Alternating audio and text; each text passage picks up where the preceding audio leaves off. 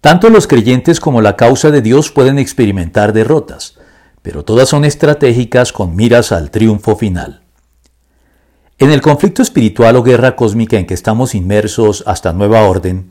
en medio del fuego cruzado entre Satanás y sus huestes y Dios y sus ángeles, en la rebelión emprendida por los primeros contra estos últimos,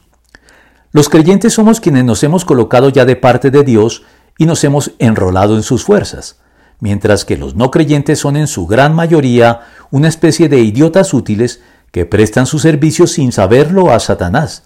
que los utiliza como prescindible carne de cañón, sin perjuicio de la manera en que Dios puede servirse de ellos de manera soberana, en la medida en que sus conciencias también los inclinen eventualmente a hacer lo correcto, a pesar de ellos mismos, y de su indiferencia o su mayor o menor resistencia hacia Dios y el Evangelio, sin perjuicio de la iniciativa divina para iluminarlos y salvarlos atrayéndolos a Él. En un estado de cosas con hostilidades y acciones de lado y lado tan complejas y sutiles como este, con todas las enmarañadas relaciones y conexiones que nos vinculan a los seres humanos de uno y otro bando indistintamente a lo largo de la historia,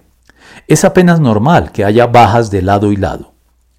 Pero las bajas del lado de Dios, cuando tienen lugar, como el proverbial y más evidente e ilustrativo caso de los mártires, son siempre estratégicas, y serán al final anecdóticas a la luz de lo ya hecho por Cristo al respecto en la cruz, en la que desarmó a los poderes y a las potestades y por medio de Cristo los humilló en público al exhibirlos en su desfile triunfal. Colosenses 2.15, como lo confirmará ya sin lugar a duda en su inminente segunda venida.